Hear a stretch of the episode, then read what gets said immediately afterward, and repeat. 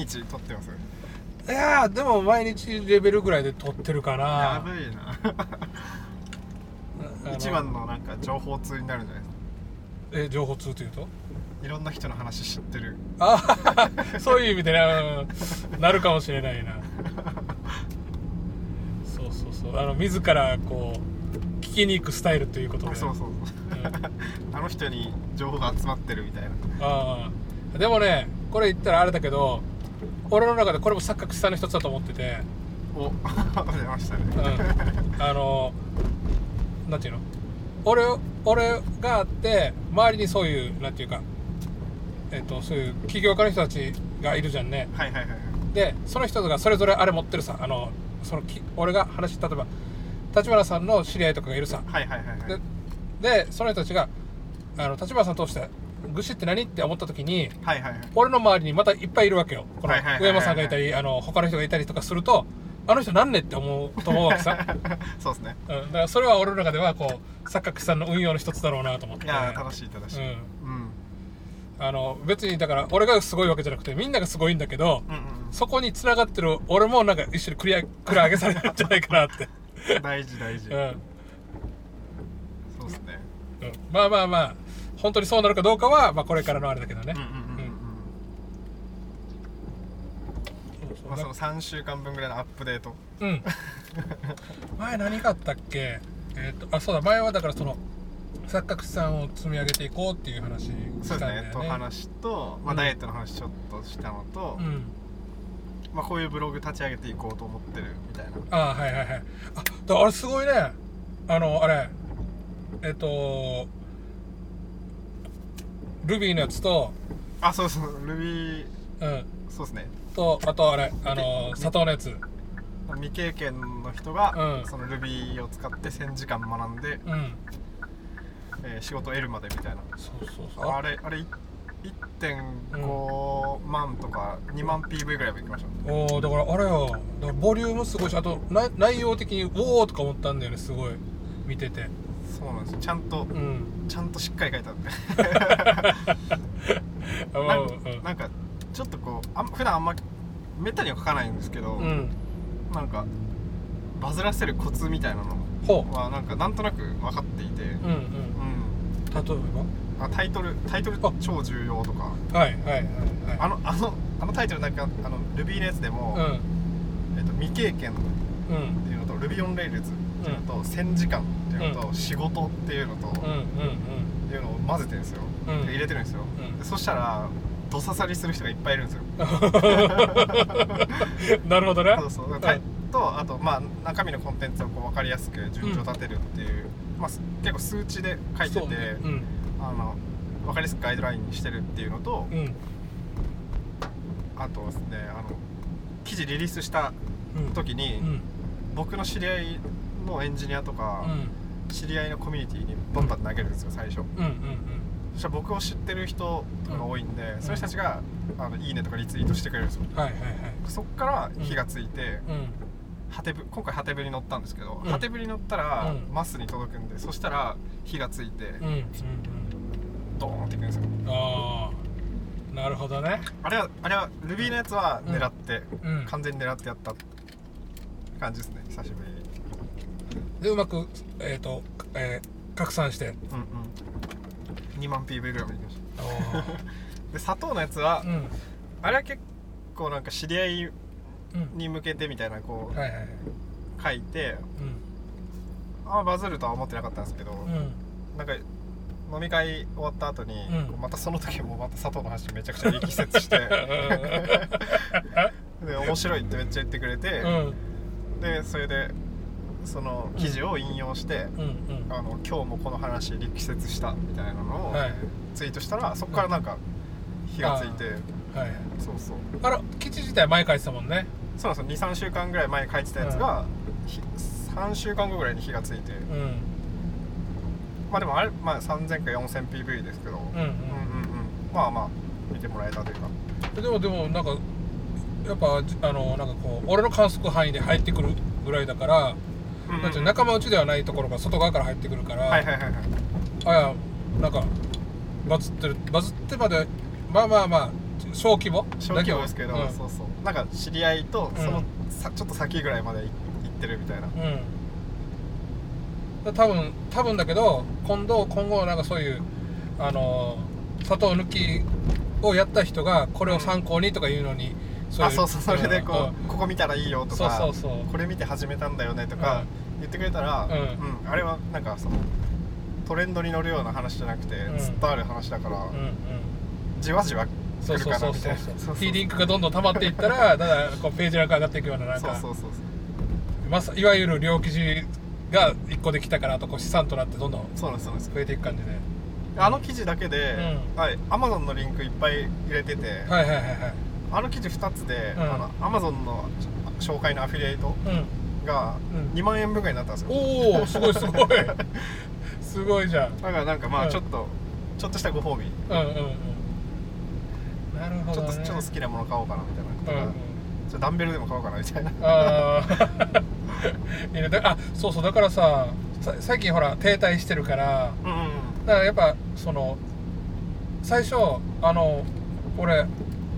あのほらデキストリンとかではいはいはい。とかあとオリゴ糖とかでうんうんうん。ちょっと腸内環境を作ろうと思ったわけさ。はいはいはいでも失敗して便秘になったさね。ああああはい。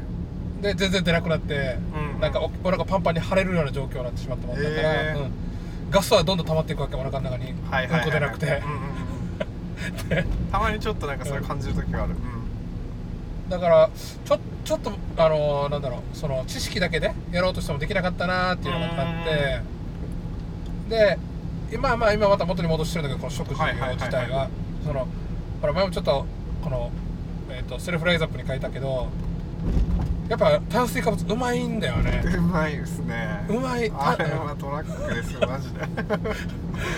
で。でだから一回食べるとめっちゃ食べたくなってそ続くんですよそれが。う、うん、俺よやばい。この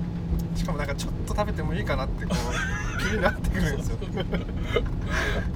こうファイバー入れたからララーメンいけるって思って、はいはいはい。やったわけさ、はいはい、したらめっちゃなんか美味しいし、ほうん。その後からもっと食べたくなるわけよ。はいはいわかります。でファイバー入れればいいやって自分の中でなんかこう言い訳作ってどんどん食べてたらもうなんかこの炭水化物の火がついてしまって。はいはいはいはい。めっちゃわかります。いや結構同じ症状で、うんまあだからそのここ23週間は、うん。そのイージーファイバーを手に入れて、ん。食物繊維入れるようになって、うん。ちょっと実験のしし思考っていうかフェーズ変えてて、うん。食物繊維と炭水化物同時に食えば太らないんじゃないかっていう。ああはい。で、うん。まあまあ食べてもラーメンとか食べても、うん。あの痩せるんじゃないかって思って、うん。23週間やったんですけど、うんお腹は減らなくなったんですよ、うん食物繊維のおかげで、はいはいだから摂取カロリーはだいぶ減ったんですけど、うん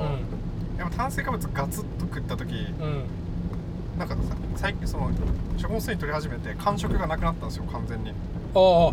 いはい。あのおやつってことでしょ？間食っていうのは。まあアーモンドとかをうん食べてたんですけど、んとかちょほんのちょっとだけ甘い、はいはいキャラメリゼみたいなローソンに売ってるうん。低糖なお菓子食べてたんですけど、それが一切なくなって、う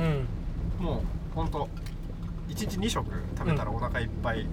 の状況が作れてて、うん。まあ、それはいいなって感じなんですけど、うん。まあ、それだから炭水化物ちょっと食ってもいいかと思って、うん。まあ、パンとかごあ飯パスタを食べたんですけど、はい。そしたらなんかうん。ガツって食べた日は、うん夜お腹減るんですよ。でなんか完食してなかったはずなのに、うん。なんかボリボリお菓子食べちゃって、うんうんあこれやばいなって炭水化物がこううん。うんあの食欲を増進させてるっていうのを感じて。しかもなんかちょっと最近、うん。それ炭水化物入れてたら、うん。調子悪いんですよ。ああ。うん。ほらあの肩こり治ったとかなんかいろいろあったじゃんねこのこのあの砂糖抜いてからのその。はいはいはい。すごいこう体の調子が良かったんですけど、最近炭水化物入れ始めたら、うん。またちょっとだるくなって、ちょっとスローになっちゃってなるほど。なんかやっぱちなんか炭水化物取りすぎるのは良くないなみたいな。少量はやっぱ必要かなってそのうん一回その最低限さ一番下の体重が見えそうな時に、すごい無理して3食プロテインにして、うん。夜ランニングして、うん。最後チラヨでお風呂入って、うんでガツッと落としてうん。記録更新したんですけど、次の日エネルギーなさすぎて何もできない ボクサーじゃないんだからなんか軽量前ぼのーっとしてて、仕事しなきゃいけないのにとか言ってうん。寝転んでたんですけど。あやっぱね絞りすぎると全然エネルギーなくなるんで、うん。これはこれでダメだなと思って、まあでまたあそれでなんかだいなんか掴んできたので、うんうん。やっぱりちょっと戻して、うん。食物繊維は取るんだけど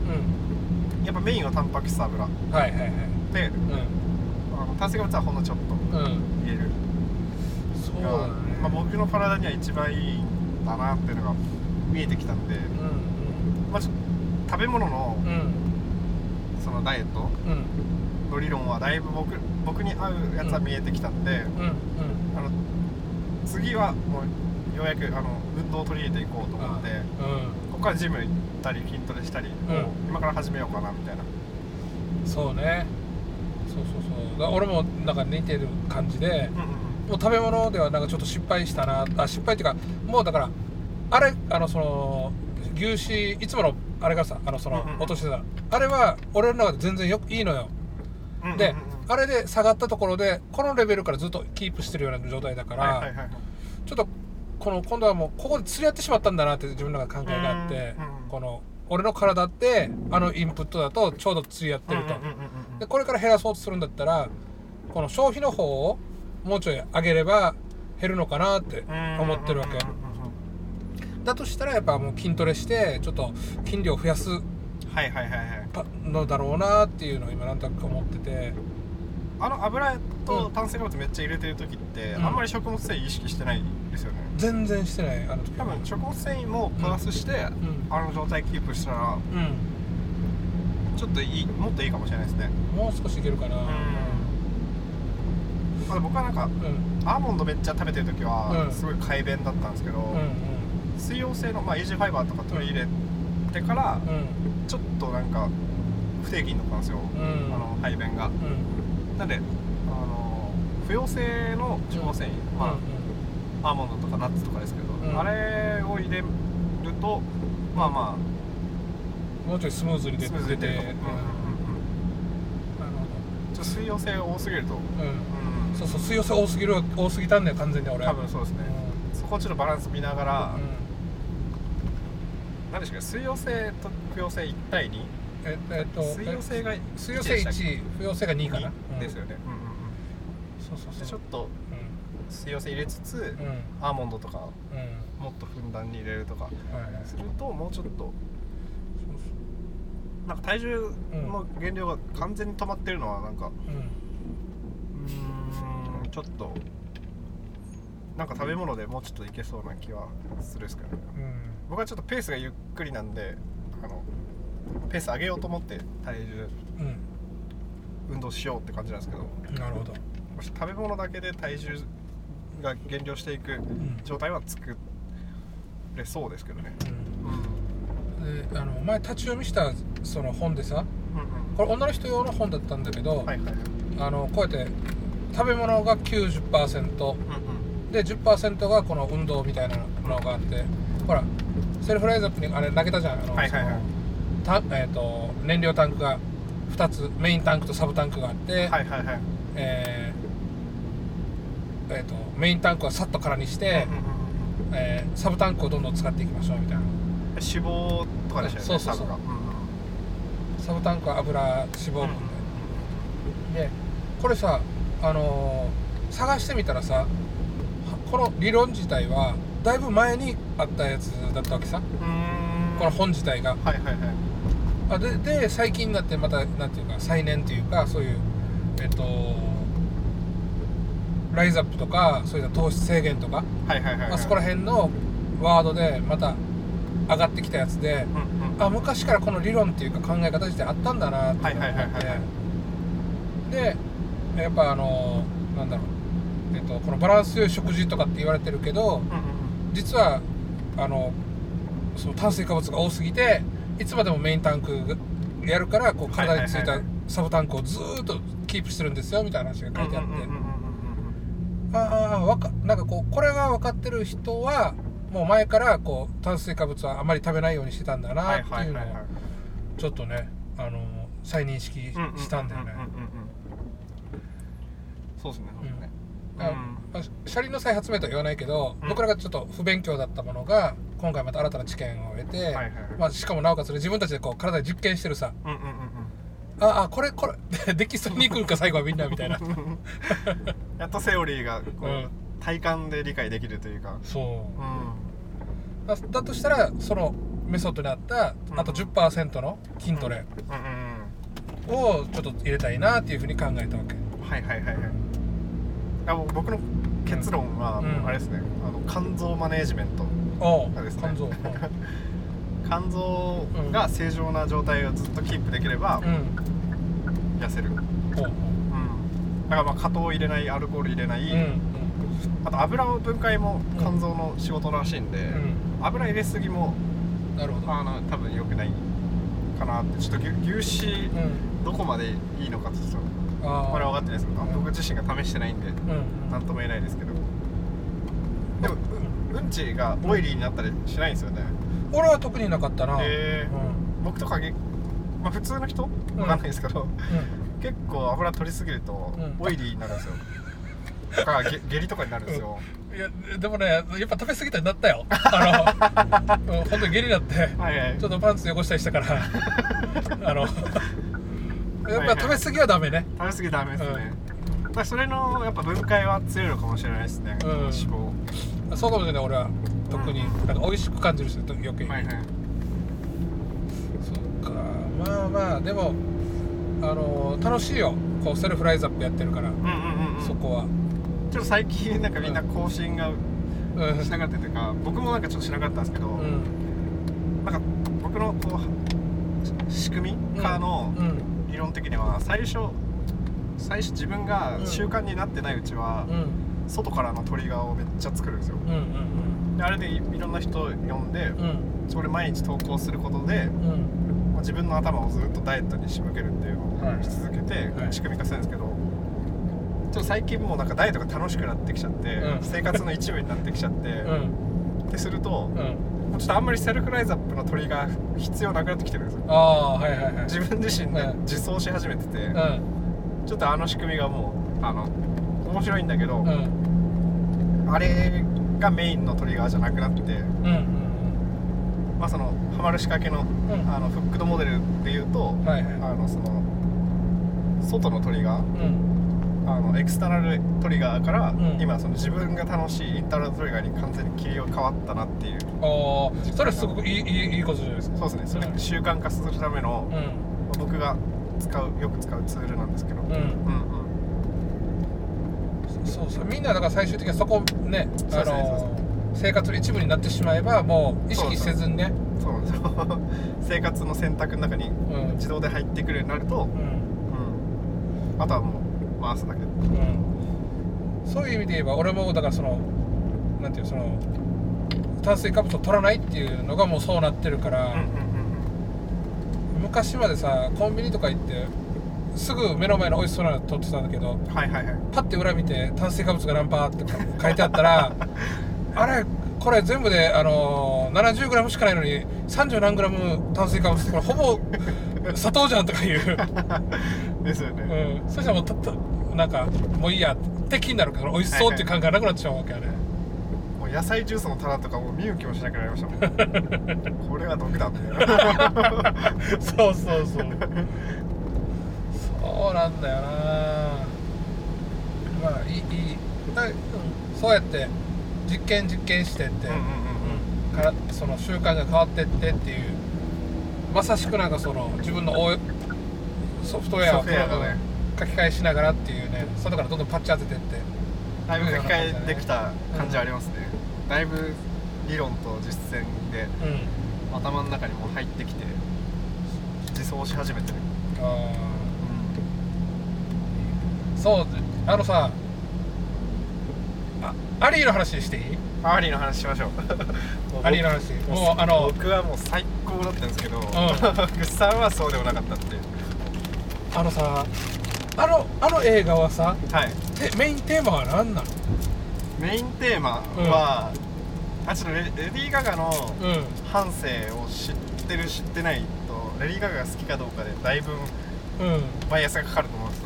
んですよ僕はレディー・ガガをちょっと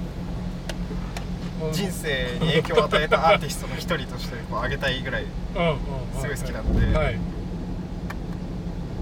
あれなんですけど、うん、あテーマは何だろうって考えてたんですけど、うん、えー、っと英語で、さっきツイートしたんですけど、えっと、ギフテッドタレントっていうその与えられた才能と、はいはい。えっと、インセネリーラブ、うん、っていうか、えー、なんインセネリーってなんだっけ？正気じゃない。ああ、ね、あのインセインの方ね。インセイン、うんうん、インセインのラブ、うんはいはい、あ狂気の愛。と、はい、あと、なんだっけね？The place where I find finally って書いてあるんですけど自分が探し求めてた場所をこう最最終的に見つけたっていう。ほうほうほうほう。って書いたんですけど、まあなんかあのアリーがこう才能を、あの発掘されて、成長していくっていうのが一つあるじゃないですか、うん、あるあると、あとその男の方、ジャックソンジャック。ジャック。は、うん、だからまあ不遇というかその親に親が死んだでしたっけ？捨てられたんでしたっけ？あの義理の家族に拾われてというかその育ててもらって、うん、あのおじちゃん出てくるのはあれ義理の兄なんで。すよね、でまあなんか自分の心を寄せる場所がずっとなかったけど、うん、なんかその才能が若くして開花して、うん。えー、世間ですごい認められて、っていうなんかなんかちょっといろんなやつ見た見た感じ、その自分の内面を、に向き合う時間があんまなくて、そのまま成功しちゃったから、あのまあ、40何歳になったけど、あの精神的には子供のまま、うんみたいな、になってると。まあ、でずっと自分の居場所がないままこうでもみんなには崇められてみたいな、うん、でやっとこうアリーに会えて、うん、自分の場所を見つけるみたいな、うん、でなんか楽しくて、アリーをこうプロデュースしていって、成功しどんどん成功していくと、どんどん離れていくみたいなのを、なんか自分の居場所が離れていくようなこう葛藤があってこう、じゃあ、また先に溺れたり。はいはいはい。あれから最後あの表彰式、うん、これめっちゃネタバレだけどいいんですか？いやいいんじゃない？いいよいいよいいよいいよ。ネタバレ聞きたくない人は聞かないでください。しといてほしいんですけど、うん、表彰式でおしっこしちゃうじゃないですか、あれはもう最後あれなんかあの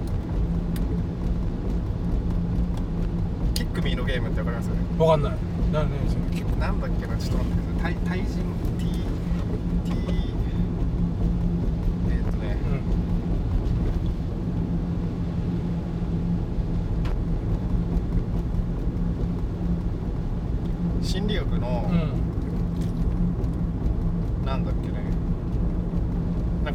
あるんですよ、うん、ちょっと何だか忘れちゃった後で調べますけど、うん、だからあの自分が悪いこととか惨めなことをして、はい、でも、うん、関心を引きたい。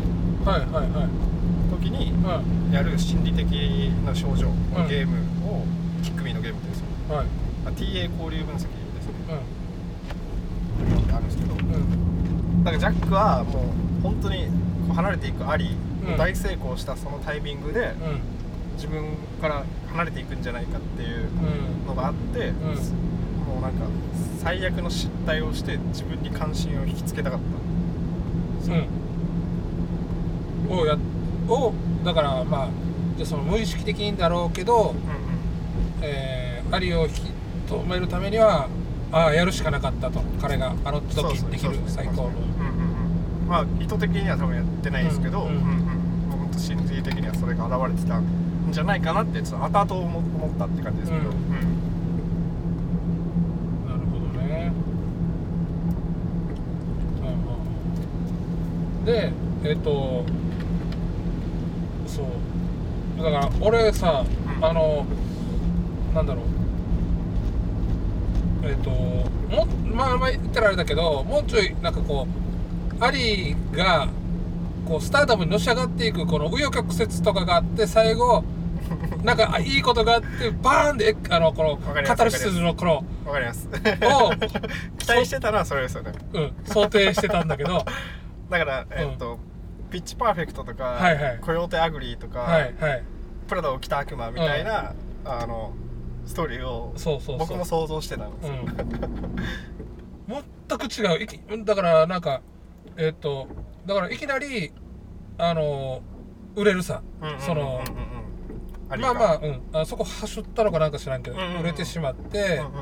でえっ、と売れた先もなんか売れた後も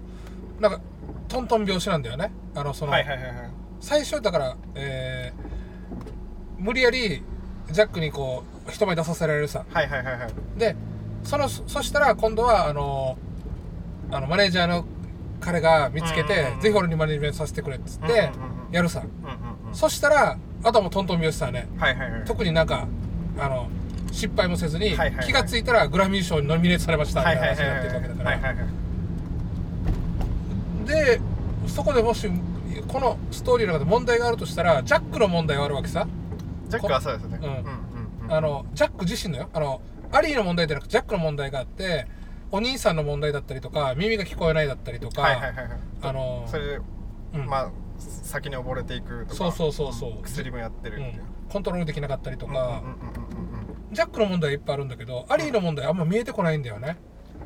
うん。だから、ま、アリーの問題は、うん、最初の方ですけど、うん、そのえーと、才能はあるんだけど、うん、いろんな人に、うん、あのお前は顔が悪いとか鼻がでかいとか言わ,、言われて、そこで、まあ、自信をなくしてる。っていうのとうん。まあ自信はないですよね。ちょっとうつっぽい傾向は若干あるじゃないですか。そうね、うん。まあ、それがあってお互い、うん。まあ、TA 交流分析ですけどあの OK か、うんノット OK があるんですよ。精神的に、うん、2人ともノット OK なんですよ、うん、うつうつとうつ同士みたいな、はいはい、なんか共依存みたいな感じで、ね、そうですねそうですね、うん、それでまあ本当レレディー・ガガのテーマというかレディー・ガガといえばみたいな僕が思ってるのは、そのインセネリー・ラブなんですよ。ほう、うん、もう狂気なんですよ、はい、愛の狂気。を体現してる人だから、うん。なんかそれにはすごいぴったり合ってるんですよねそのああその共依存的なそうそう。とか描き方は？描き方が、うん、あとやっぱ反省を若干こう反映してて、うん、レディー・ガガ、本人ではないけど、うん、すごい前半部分とかすごいそれが似てるというか、レディー・ガガ自身も、そのドラッグインとかのや,、やってたしストリップバーとか働いてたりとかもともと家庭は裕福なんですけど、えーなんか独立心が強いのと、うん、あの学生時代に、うん、なんかすごい目立つ子だったらしくて、周りにめちゃくちゃいじらいじめられてるんですよ。あはいで、うん、レディー・ガー本人はそれでも、うん、ビヨンセとかブリトニー・スピアーズとかマドンナに影響されて、うん、あのまあそのアイコンになるというかその、自分がそうなれるみたいなのをやるみたいなことで、うん、頑張ってきた人、うん。うん。まあ、それであの、ラップのアーティストのエイコンに、まあ、見出されてアーティストになっていくんですけど、まあ、その辺がちょっとダブルなみたいな、うんうん、そうやってあのジャックに見出されて表舞台に引き出されたっていうあたりが。なるほどね。そこを知ってるとああこのジャックっていうのはそのえー、そのアーティストその、それレディー・ガガをあのプロデュースしただだから。プロデュースしてした引き上げた。引き上げたのの告知してるんだなっていうのが分かるってことね、でもその前提としてずっと音楽やってきてるし、うん、あのシンガーソングライティングもできてるし、うん、まあ、その LGBT の世界にも入ってそこで歓迎されるような、あの関係性が作れてるとかいう、その下地はすごいいっぱいあって、でかつ歌がうまくて見出されてるっていうのがあるん。で、やっぱアリーはすごい才能というかいろんなものを持ってるから、まあ、そこはなんか全然説明されないんで、うん、されてなかった全然。そうそう、あとレディー・ガガ自身は、その LGBT のコミュニティと一緒にのし上がってきたみたいなのがあって、あのそこの自分の反省もあるし、やっぱその LGBT のあの人たちとの信用性もすごい高くて、うん、そこら辺の人にすごい支持されて最初の方は、うんうん、そこから上がってきたんですよスタートして。映画の中でもねドラッグクイーンのあのショーからスタートだもんね、うん、そうですね、だからちょっと僕が個人的に欲しかった描写としては、あそこのドラッグクイーンの人たちが、アリーすごいんだぜっていうシーンが欲しかったんですよ。おなるほどね、うん、ああまあなんていうかそのその、えーと、ドラッグクイーンのこのコミュニティのゲイコミュニティの中で、うん、ちょちょっとしたなんかこう、えー、尊敬されてるというかリスペクトを受けている受けてでその人たちの努力によって、うん、アリーがのし上がっていく要因の一つになってるっていうのが、うん、まああったらちょっと、レディー・ガガファンとしてはちょっと最高だったんですけど。なるほど、うんうん、俺でもあの、うん、なるほど。そそこまで知らないから、うんうんそういうふうには見えてなくてなんかあのねだから本当にたまたまジャックがそのあの酒飲みたいからって言って入ったところで出会って、なんだろう。まあ一目惚れみたいな状態だよねあれね。で実際こう一緒にちょっと過ごしてみたら歌もめちゃくちゃ良かったからっつって、だからまあまあそこら辺はいいのさ俺の中で。はいはいはいただそこから先があまりにもヒュッて行き過ぎたもんだから えっ？と思って。なんかこう、うん、成功とかはあんまり関心じゃないですよね、うん、そうだね。その映画のテーマではなくて、うん、その精神的なところがかなり。精神的にも。しかもなんか2人とも精神的には、あの満たされてはなくてみたいな、お互い共依存になる。そうだよね、うん、あえっとねだからちょっとさだから疑問に思ったのとかもあって、うん、あのー、ほらあのなんかテレビのショーか何かでバックダンサー出さなかった時とかあったさ、あれも結局だからそこで大きないざこざはなくあの、うん、このマネージャーが出せって言ったから次から普通に出してからなんか仲間仲良くなってるさね。はいはいはいはいはい。あれもどういうこだわりがあってあのその練習一緒にしてきたメンツを出さなかったのか。でそこその次の瞬間にこう仲良くなってるっていうのはなんだろう。本当にただなんかその理由がも分かんなかったんだよね。そのそこは、うん、なんか最初は、うん、ジャジャックの影響力というか、うん、あの影響されててというかジャックは、あそれ錯覚資産と実力の話なんですけど、うんうんうんジャックはもう実力主義の人なんですよ、このアーティストとかクリエイターとか職人肌の人で、途中も出てくるけど、あのフェイクは続かないみたいな、はい。うん、本当に実力でやりたいことをやらないと、この先はないって言ってて、でプロデューサーの方は、もうなんかその錯覚資産っていうか、もうスターダムにのし上げる方法を知ってるから、バリバリ錯覚資産なんですよ、だからアリーの本来の性格じゃないかもしれないけど、うん、ダンスも取り入れて、うん、キャッチーにしてみんなにこう見てもらうような曲にしてっていう方にこうやっていく、うん、そのなんかこの実力と錯覚資産の,、あの揺れ動きが、あの最初ジャックの方の考えあって、とかなんですけど、どんどん売れていくごとに、やっぱその見せ方のうまい方にどんどん行って髪も染めてっていう感じこう人に見見られることを意識していくようなこうになっていく。まあやっぱ成功もしてるんで、ちょっと気持ちもそっちに寄っていくのとあとジャックの心境とかどんどん離れていっての、なんかあの喧嘩のシーンみたいな。うん。うん、ねえ。あそううんそっかじゃあまだそのなんていうダンサーを出さなかった時はまだジャックの,、あれが影響があってだと思います。あのこんなダンスなんかなくてもみたいな。自分の実力だけでいけるいけるっていうか、うん、それを信じなさいっていうか、はい、あのそんなダンスなんてしなくていい。ででさじゃあこのままこのこのままストーリーが流れてたとして、うん、最終的にはジャック死ぬさ。はい。で結局だからじゃあその実力でを信じてやっていこうとした人はこう退場させられちゃったっていうことにな捉え方でいいのかな。あれは多分、うん、あれで、うん、アリーは最後に僕の解釈ですよ、うん、あれあれで、完全に気づくというか、そそうじゃなかった。私じゃないものになってたっていうのに気づいて、最後自分を取り戻すというか、それでなんかあんまメイクもしてないというかその、キャッチーな服じゃない、そう。だからアーティストは多分やめないと思うんですよ、あそこ最後前に出てあれ新曲出してるんであの場で、はいはい。だからあの最後自分にまた戻ってきて、自分のそのままで、アーティストとして勝負するというか、その気持ちが戻ってきた、あの歌だと思うんですよ。僕的に最後のあのあの歌だよね、うんうん、あのジャックがひひ作って弾いて、うんうんうん、あのあのえっ、ー、とをね、最後の最後でね、うん、このこの曲誰がっつった時ジャックがやってた曲だったっていうのがジャックが最後作った歌、うん、あの日記に書いてたやつです、うん、うん、でこっからアリーは、うん、トップスターになるんですよ。ああ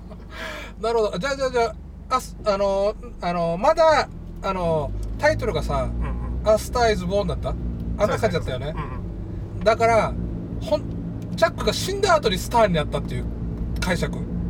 あのジャッそのブラッドリー・クーパーのインタビューが載ってて、うん、最後あのシーンだけ、うん、アリーがカメラ目線になるらしくて、うん、その歌ってる瞬間に、そこで、そこが「アスター・イズ・ボー。ン」おあの本当ラストのラストのあそこであそこで、うん。ついにスターになるっていうっていうのを含めて全部分かった上じゃないとちょっとあのあれでなんかこう映画見た後もいろいろ調べたり、レディー・ガガの反省またこう調べ直したりして、噛み砕いていくと、あこういうことなんじゃないかみたいなのがどんどん出てきて。へえああじゃあまああなあそういうことか、うん、ちょっと、うん、パッと一回見るだけでは、うん、その深さにたどり着けないかもしれないあの映画。は分からなかったからだから、うん。なんかポカーンとした最後。だか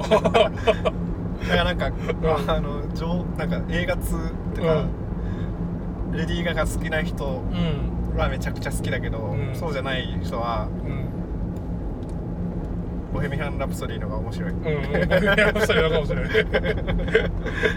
そうそうそうそうあれはなんかカタルシスがあったからね、はいはいはい、最後に。あ僕まだ見てないんですああそっか。あれもなんか、あのクイーンクイーンを知ってる、うん。人たちが面白いって言ってるのかもしれないと思って、今ちょっとうがった目で見てるんであの、うんうん、心が整って、はい、今見よ今が見るタイミングだっていうのが来たら見ようと思ってる、うん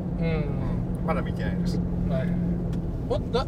じゃあ、えっと、クイーンは好きなの？特に好きでもない。知らない。知らない。曲は知ってますけど、うん、全然その、はいはいはい、世代じゃないというか、うん。うんうん、曲は曲は知ってるし、うん。フレディ・マーキュリーとか全然知ってますけど、うん、半生とか全然知らない、うんうん。だからあのなんか本当にそのリアルタイムで知ってる人からしたらこう史実と違ってると。であのまあまあだから映画としてあの脚色して面白くするために、そのやってるっていうのはあるあるというのは知ってる知ってて、ただそれ僕の考えからすると映画はそれでいいんじゃないかっていう考え方だから。ああ全然いい多分いいと思います、そうドキュメンタリーじゃないんだからその、エンターテインメントとしてその面白ければいいっていうことで言うと面白かったんだよね。そうですね、うん、それ全然それでいいと思います、うん、だからまあまあそうか。ででアリーは面白ければいいって思ってる俺は面白く感じきれなかったわけよ。そうですね、うん、多分そうだと理解できないと思いますなんか。知らなかった今言ったのとか全然そこまで考えたことな考えもしなかったし、なんじゃこれアリ全然なんかずっとジャックに振り回されっぱなしやんけみたいな感じで、はいはいはい、でジャックがそうっすよね、うん、ジャックよくないよずっと叫びたりになってであのリハビリ施設行って帰ってきて自殺かっていうなんかへえって感じだったんですよね。外から見てたら、うん、本当にダメですよね。クズですよね、うん、まあねあのスターだからね、はいはい、あの彼がいなかったら何もなかったんだけど。そうなんですよ。だからそそこまで酒に溺れる理由もわからなかったわけ、耳が聞こえないから補聴器使えってこうお兄ちゃんは言うじゃないですか、はいはいはい、でお兄ちゃんと喧嘩したはずなのにいつの間にかまた仲直りしたりとか、はいはいはいはい、そこも分からなくて。やっぱアリーが離れていった後に、うん、あの居場所がなくなるって、うん、ですよ。やっぱ頼る人がいなくなって頼る、最後やっぱ戻るっていう。うん。お兄ちゃんもよく受け入れたなとか思ってなんかもう喧嘩した時とかさ、うんうん、もうこお前の尻拭いはたくさんだみたいななんか、でその後会った時もお前とあの離れてからなんかすごい楽ちになったよみたいなこと言ってるから、はいはいはい、なんだろう。本人もだから相当我慢お兄ちゃんの方も我慢してたのかなとか思ってだけどなんかややっぱなんかこういつの間にかあの面倒見てあげてるみたいなのもちょっと納得いってないんだよな。こう、映画のストーリーとしてね。はいはいはいなんかそこに何かあればいいけど何もなくいきなりっていうのがその、うんうんうん、例えばさ、えーと、じゃあ分からんけどまあ殴り合いとかちゃんとしてそれをシーンを見せてくれて、はいはい、でその時に実はあの時こうだったのは俺がやったんだよとかっていうのが、は新たな事実が分かってそうだったんかお兄ちゃんやっぱ俺にはお,、ま、お兄ちゃんが必要だみたいなワンシーンがあれば 仲直りしたのがすぐ受け入れやすいんだけど、そういうのなくいきなり仲直りされるとえって思ってなんでそそもそも喧嘩してたんだっけみたいなところに行っちゃうんだよね。結構なんか語られない部分だいぶありますよね、うん、なんかそこなんかなんとなく組めるようなこうそうだそう。考え方、うん、なんか。あれはどんな？あのさお父ちゃんがいるさ。あのアリーのお父ちゃん。はいはいはい、はい、であの運転手仲間と競馬やったりしてるさ、はいはいはい、競馬あの、はいはい、バクチ打ったりとか、うん、でなんだろう。あの最初さアリをなんかけなしてるようなシーンとかなかった？この子はできないみたいな。確かにお前は、うん、やっても才能が出ないんだみたいな、うん、だけどなんか途中からなんかすごいなんだろう父ちゃんとも仲良くなったみたいな、うんうん、まあ YouTube, YouTube に出たタイミングから一気に変わったんですよね、そうそうそう。あれなんですかね。あそこら辺もちょっと自分なんか納得いってなくてまあでもなんですかね、うん、あれはお父さん自分自身が成功しなかったのを、うん、お前もそうなんだよって言って、うん、自分を納得させてるんじゃないですかね。なるほど、うん、でアリも最初の方怒ってたさこう父ちゃんと話する時って、でもだんだんなんか後からなったらすごい仲いいんだよね。アリーと父ちゃんと。そうですね、認めてもらった後からは、お父さんがすごいファン一番のファンっていうかそう、うん、サポートしてくれる人になってた。なんかそこら辺もなんなんかちゃんと間にあれあれば納得いくんだけど、はいはいはいはい、いきなりポンって変わってるもんだから確かに確かに。なんか納得いいいかなかったし あの一つなんだよね、うん、な何かにつけて全部こんなのさこう変わるのはいいんだけど、うん、変わる理由をちょっと示してほしくて、はいはいはいはいそれを勝手にだから知らない人は考えられないさあれ。知ってたらなんかそういうその現実と当てはめてああこの人はこのこれを象徴してるからこの語られない間にこういうことがあったんだなみたいなのが。はいはいはい。分かりやすくはないですよね。あの映画ね、うん、まあいいや。でも分かる人は楽しいってあるんで、人生ってなんかそういうものかもしれないですね、うん、全部は知れないんだよみたいな。それを言いたかったのか伝えたかった。人の心境はなんかコロコロ変わるというか、うん、分かんないですけど、うん、いやでもでももしそそれだったら相当高度だけど、うん、あそれが監督の狙いだったのって言うんだったらもうすごいと思う、うん、いやなんか結構内面人の内面とかめちゃくちゃ掘り下げてるようなある印象があるんで、うん、そういう意図あるかもしれないです。いや僕の、あのバイアスがめちゃくちゃかかってる。擁護したい気持ちかもしれないんで、うん、分かんないですね。でもでもでも今聞いたら少し納得いったもん。ああなるほどと。本当ですか、うん、よかったよかった。あそういう見方があったんだねっていう感じで。そうなんですよ。ちょっとレディー・ガガファンとちょっと語りたいですね、うん、そうだね。ちょっと俺 俺知らないからね。そうだね。知ってる人とこう。音楽通の人と、うん、ああのシーンはあれだよねみたいな、うんうんうんまあまあまあもう一回行かないな。それそ,、ね、それを僕もちょっともう一回見るか分かんないです。けど確認しにはめちゃくちゃ感動した,、したっていうか、うん、すげえ思うとこいっぱいあったので、うん、もうでもなんか2回見るのはちょっときついなみたいな、うん、いや結構、うん、ネガティブなこと多いんで。そうそうそう、うん、結構なんかその自分の、僕が持ってる、その、うん、なんですかね心の闇じゃないけど自分も抱えてる バットな部分にもなんかちょっと触れてるような感じがあってそこですごい共感もあったというか。うん。そっか。るみたいな。がちょっとああったん。でそういうのそういうのもありますね。やっぱさあれあの中でもさ結局酒であの身持ち崩してるさジャックが、酒やばいよね酒はやばいですね。アルコール中毒なったことないから分かんないですけど、うん、相当大変そうですね。だからうんなんだろう。そこら辺もあるのかなとか思いはしてて、あのなんかこうね全部酒の上での失敗がめちゃくちゃ多いからまあ、ありとあったのは酒の上での成功に当たるのかな。まあいいかまあまあまあまあでもなんかそのアル中描写とかちょっと苦しかったな。はいはい、はいはい、確かに。あまり、はいうん、好ましくないあれだった。分かった、ちょっと話題を変えると。変えよう変えようもうちょっとアリーはもういいや あと何かあったっけ？ツイッターのこう、フォロワー数をグロスしてる話。ああはいはいはい、はいはい、あれあの前回話した12月4日から力入れて、うん、その時めいろんな人を、うん自分の投稿にライクしてくれてる人とかをフォローしたり、なんかエンジニアって書いてる人を、とりあえず片っ端からフォローしたりとか、まあ、記事書いたんでそこから「いいね」してくれて、でそこに対してまたアクションを起こしたりとかして、始める前2000ぐらいだったんですよ、はい、で今日今に2400ぐらいですおう今までのペースから考えると、うん、10倍ぐらい。の速度でフォロワー数が増えたんですよ、おおすごいすごい。でなんかうん。まあこんな感じなのかなと思ってちょっとややってたりとかってまあちょっと無理してるっていうかその、うん、なんか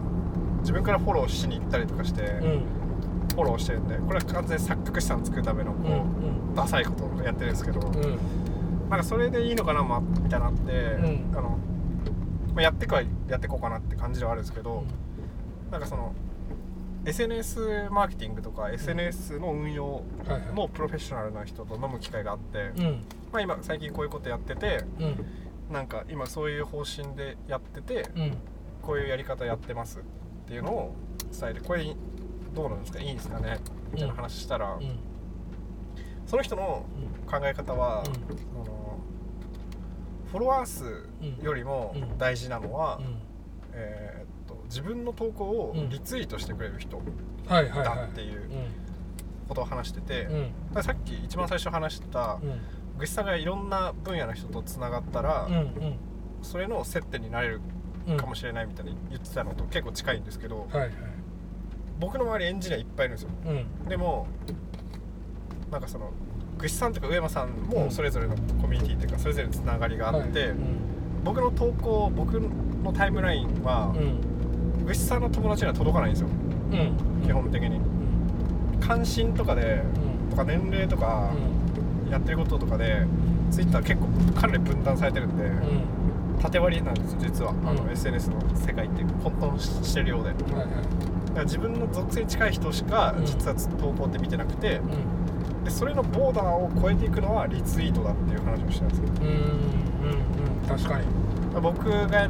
エンジニアの話と、うん、まあ、例えば福士さんのまた話した、うん、まあ、中本さんとか知ってますけど、うん、まだそのラジオに出てる人が、はい、なんか面白いことしてて僕は投稿して、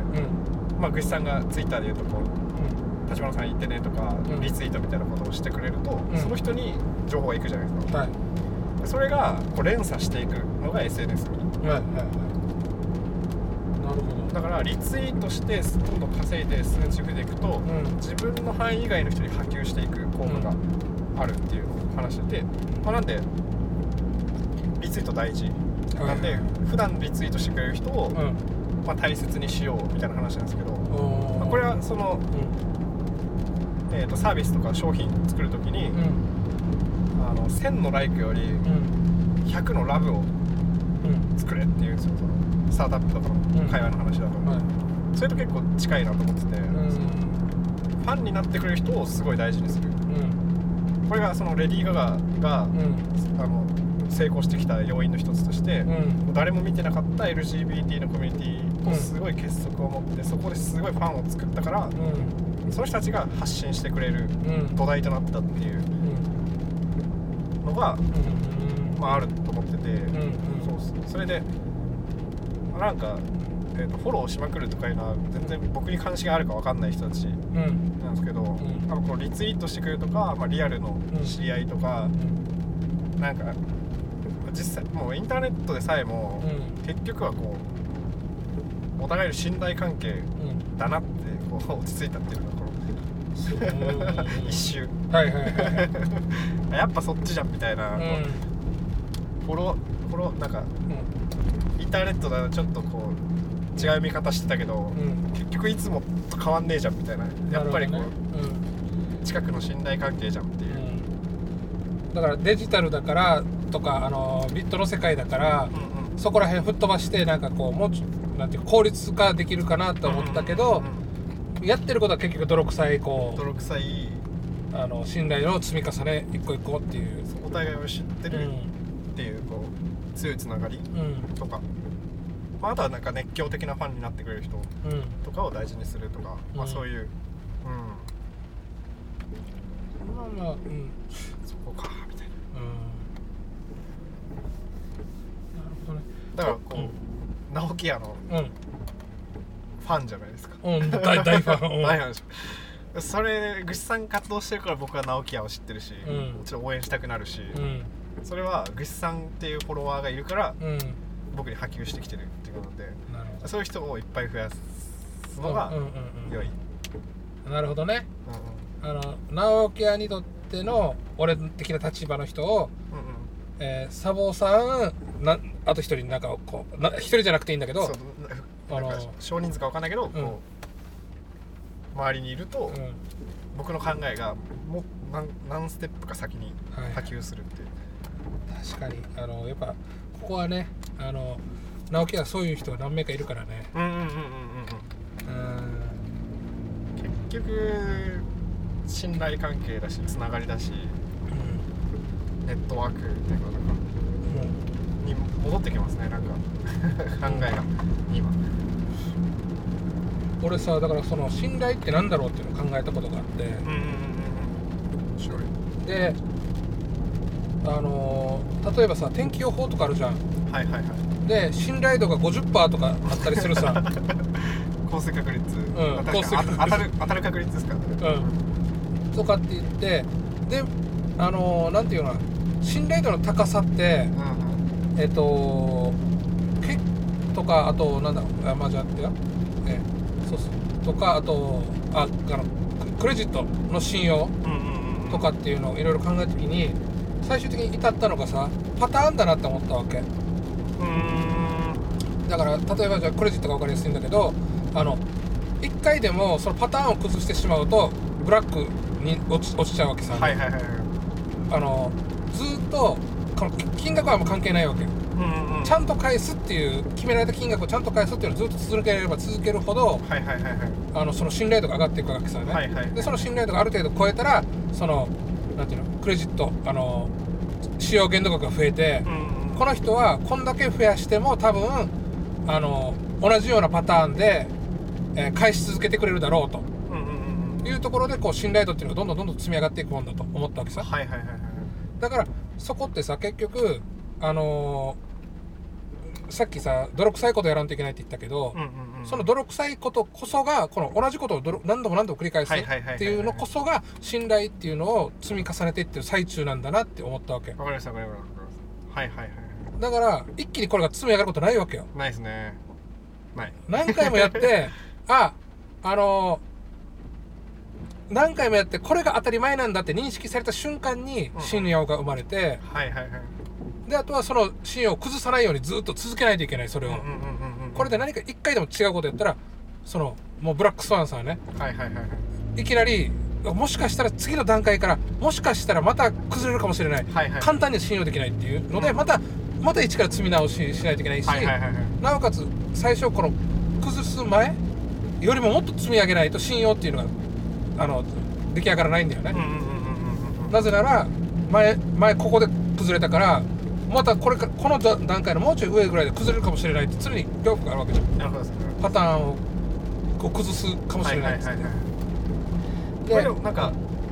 えー、その、うん、クレジットカードとかは割と性悪説じゃないですか、うんうん、もう不特定多数に幅広く、うん、あのやってもらう信用、このルール守ってくださいねっていうのを、まあその信用のベースとしてると思うんですけど、なんか人間関係においては、うん、なんすかねこの、まあ、積み重ねるんですけど、うん、結構信頼関係の初期、うん、一番最初の方は、すごいこうあの濃密な時間を、できるだけ多く、はいはい、何何回もというか接点多く作っていかなきゃいけないと思って。て、である程度信頼できるような関係になってきたら、あんま頻度を減らしてもそれは持続するのかなって思ってて、うん、なんか初めての人とかなんかこれから仲良くなる人に対しては、うん、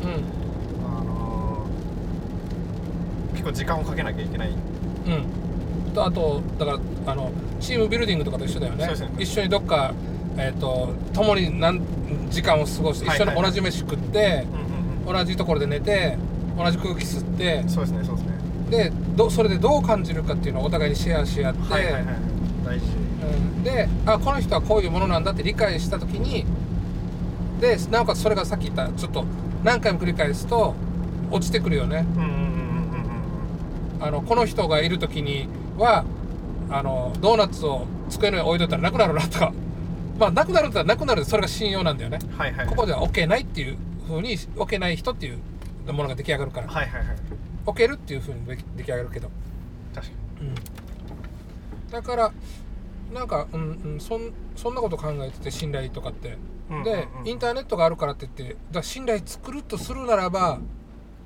あれ？あのえっとステップメールとかわかる？まあまあそれ大切大切、うん、あそこら辺でこうまあ最初の最初だけどね機械的に何回も何回も接点作って、はいはいはい。っていうところは一つあるのかなと思ったりする。そうですねもしできるとするならば。やらないより全然マシですね、うん、その商品買ったりすると、うん、3日後とかに「お買い上げありがとうございましたどうでしたか?」とか言ってくれるっていうのは大事大事、うん、後から人が出てきてもいいんですけど、うんうん、やるやるやらないで言うとやった方が絶対いいかな、最近なんかえっとエンジニアのキャなんかマネージメントキレパスみたいな本読んでて、うん、そこ出てきたんですけどなんか、うん、僕の役職がエンジニアと思ってやってたんですけど、うん、最近やってることが、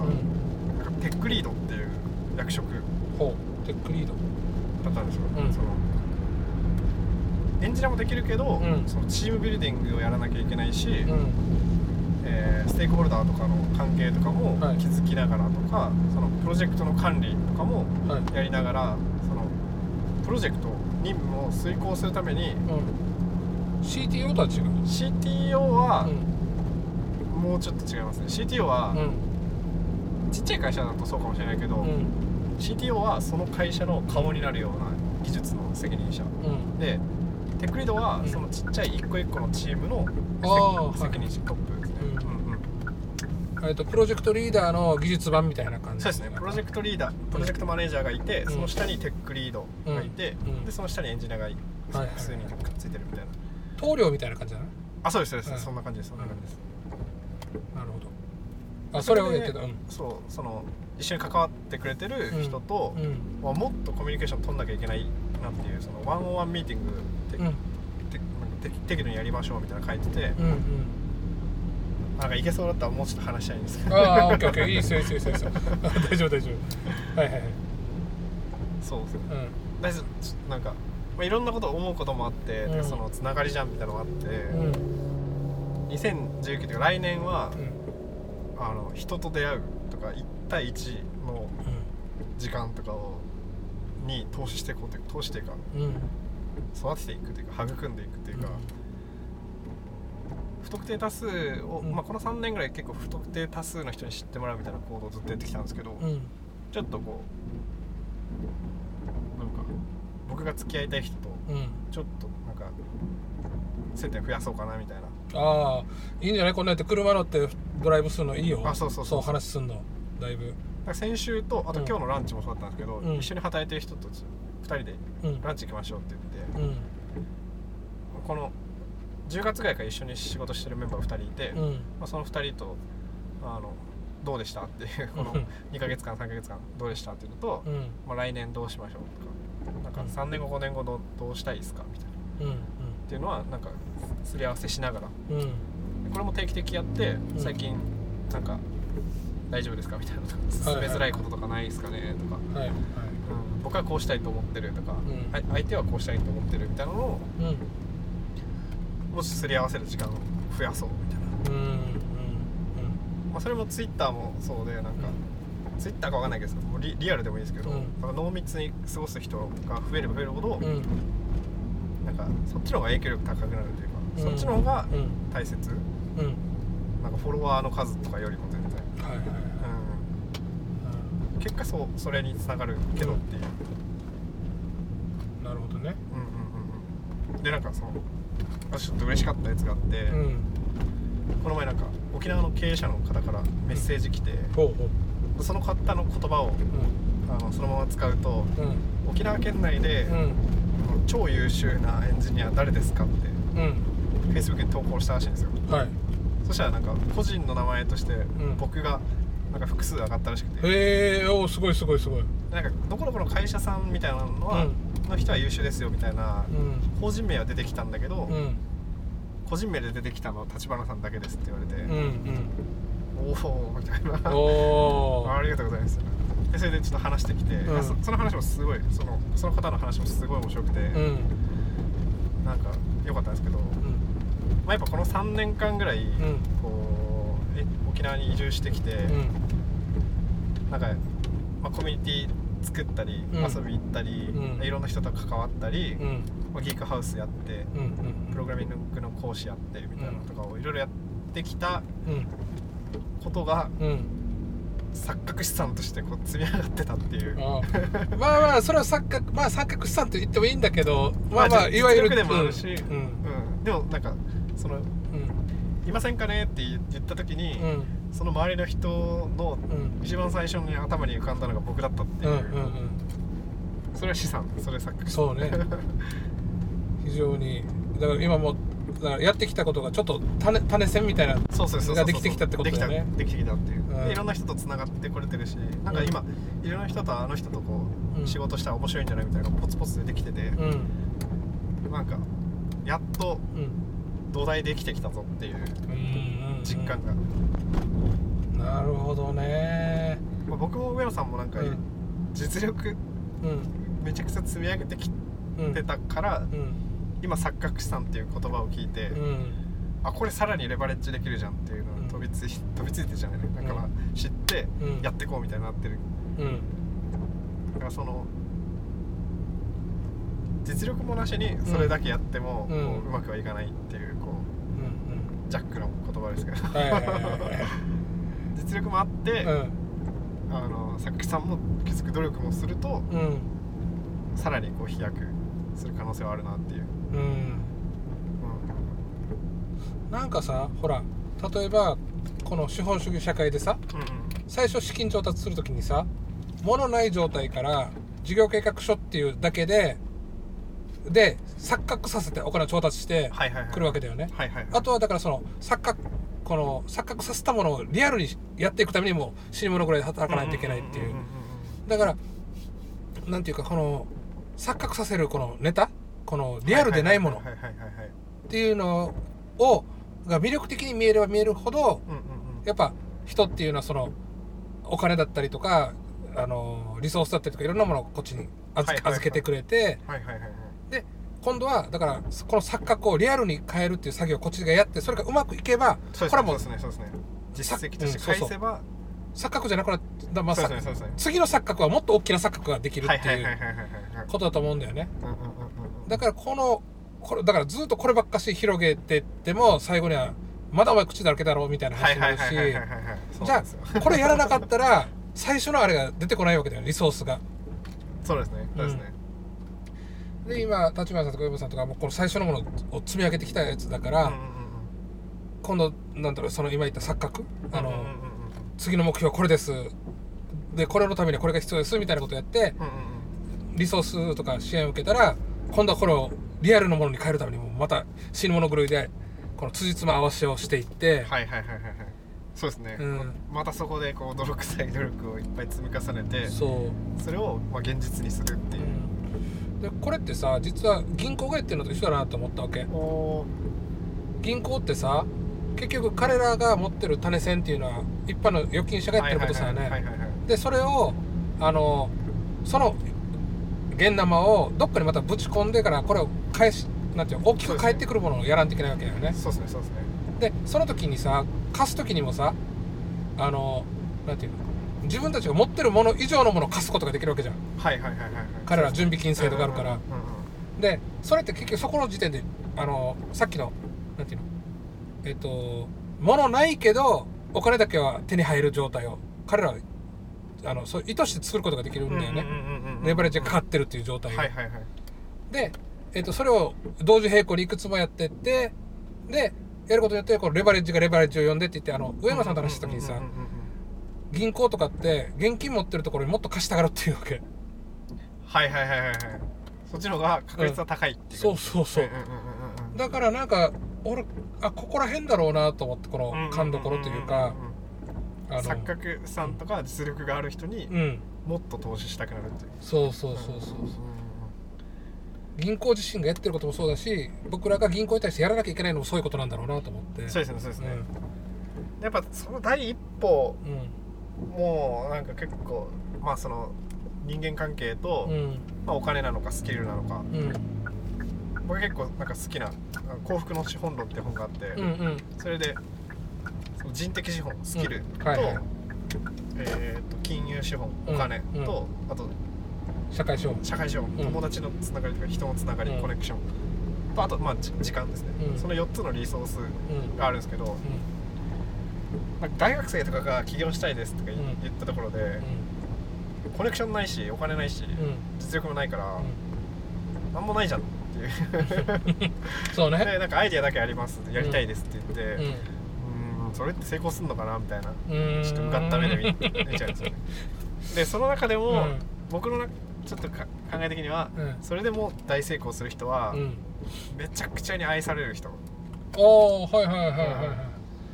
なんかあいつがやってるのちょっとやるかみたいなのを醸し出せるこうそういう才能のある人いるじゃないですか。直樹みたいにね。うん。みんなに愛されるしね。そうそうそう、うん、そのはいはい、はい、なんかわかんないけど、うん、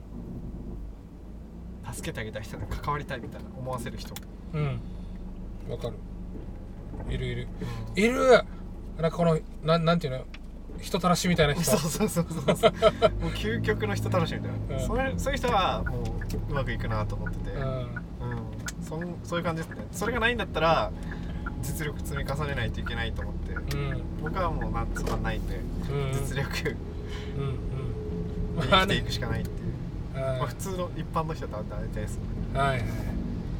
でもそれ分かってたらね、うんうん、あのあのー、ね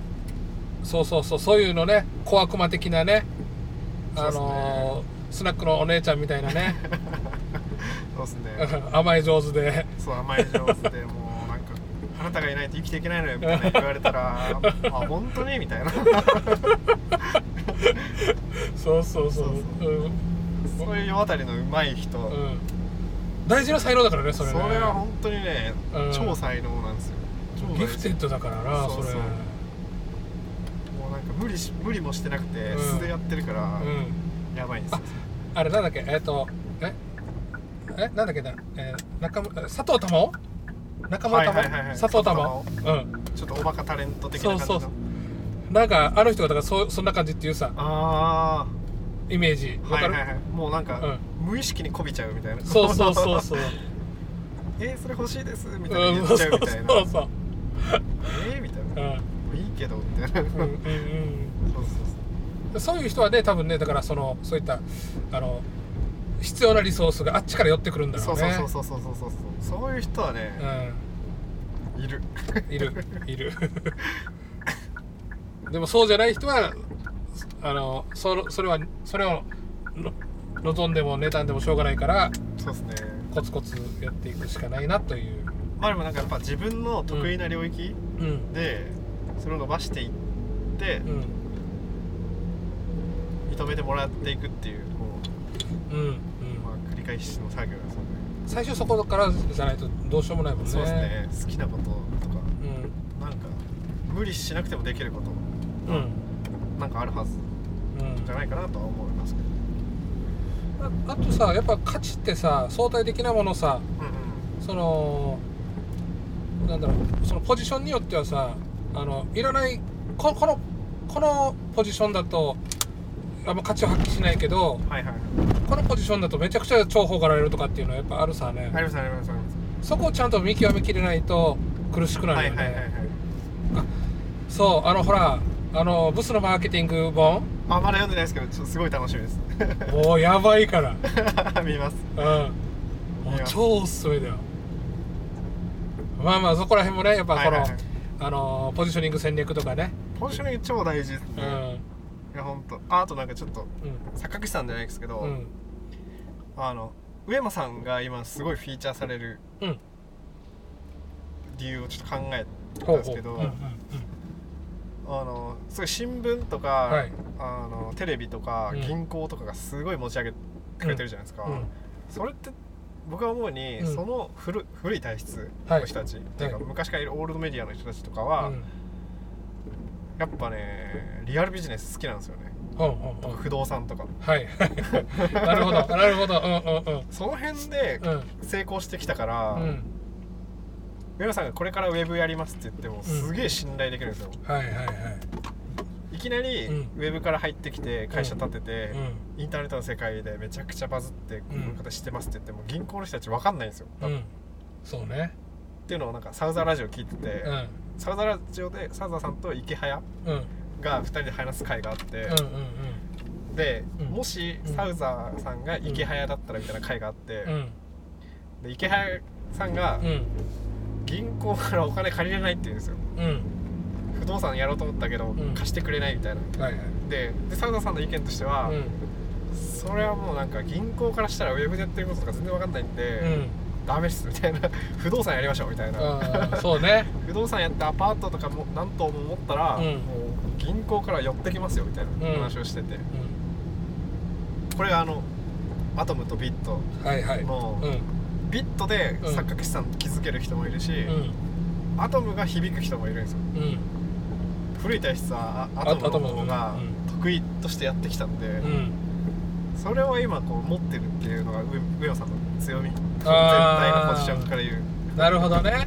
うんうんうん。まあウェブでねのし上がのし上がるっていうかやる人よりも、うんうん、その銀行とかメリ、うん、あの新聞とかの力を借りやすい。うん。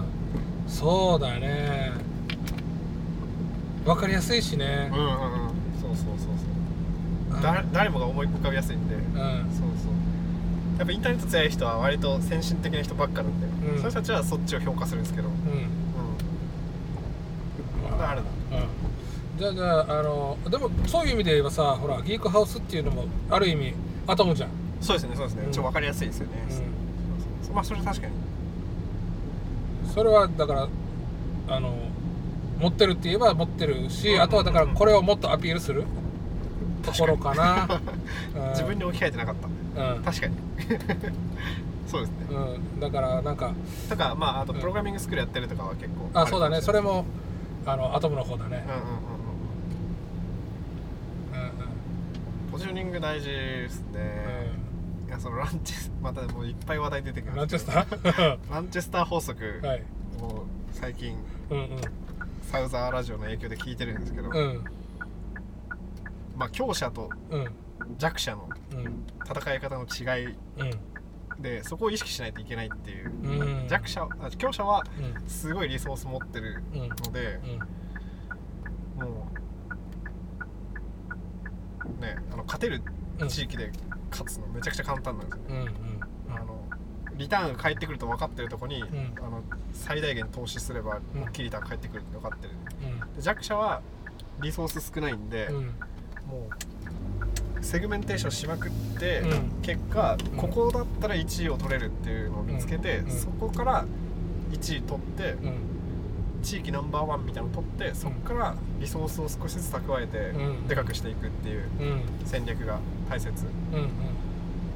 ブスと美人だと、美人が強者強者なんで、ブスは弱者なんですけど、弱者もポジションめちゃくちゃ考えれば、うん、ナンバーワンになれる場所があるっていう、うん、まさしくその通り。僕もなんか僕のなんかまだ読んでないですけど、うん。うん、そういうことかなみたいな。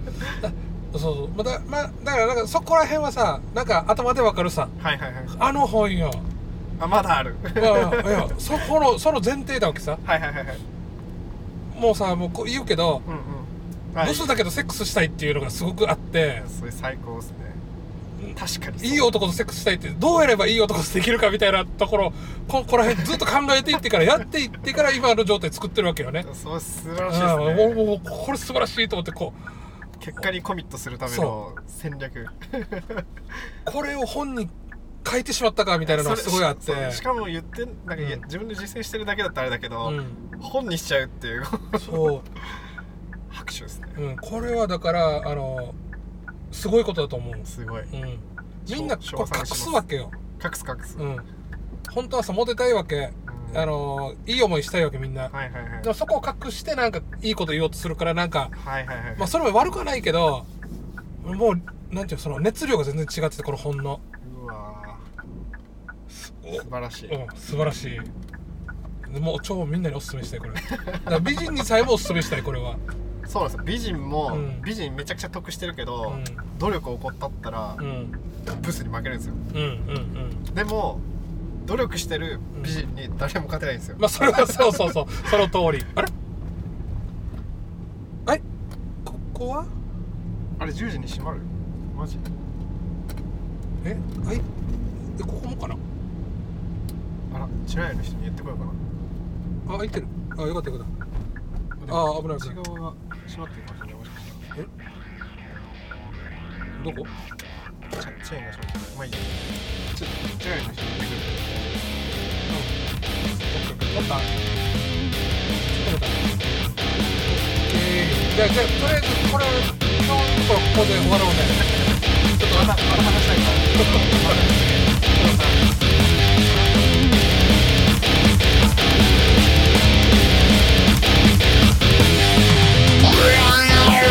Wow.